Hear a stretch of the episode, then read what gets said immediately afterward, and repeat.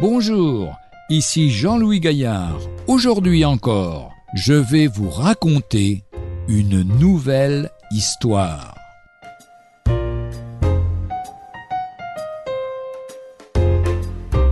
Des moineaux effrayés.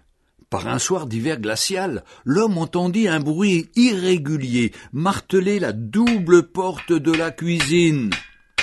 Il se rendit à la fenêtre et observa des petits moineaux grelottants qui, connaissant la chaleur qui habitait de l'autre côté de la fenêtre, s'entêtaient désespérément d'entrer par la vitre.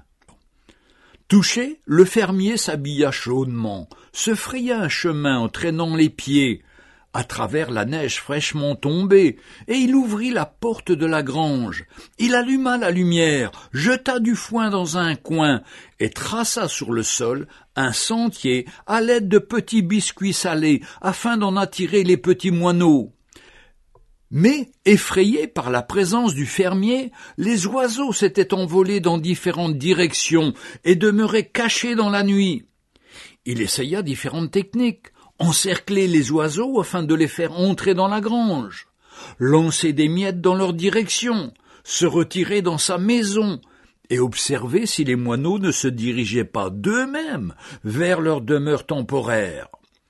Effrayés par cette énorme créature temporaire, les oiseaux ne parvenaient pas à comprendre que le fermier désirait les aider. Finalement, le fermier entra dans sa maison et surveilla les oiseaux, condamné à rester à l'extérieur, derrière la fenêtre. Soudain une idée le frappa comme un éclair éblouissant dans un ciel tout bleu.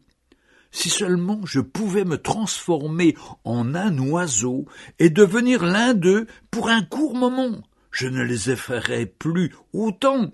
Je pourrais leur montrer le chemin vers la chaleur et la sécurité.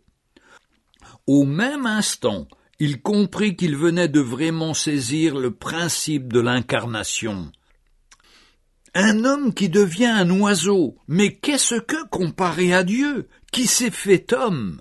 L'idée d'un être souverain aussi grand que l'univers qu'il a créé, qui accepte d'être confiné aux limitations du corps humain, a toujours été et demeure toujours difficile à croire pour certaines personnes.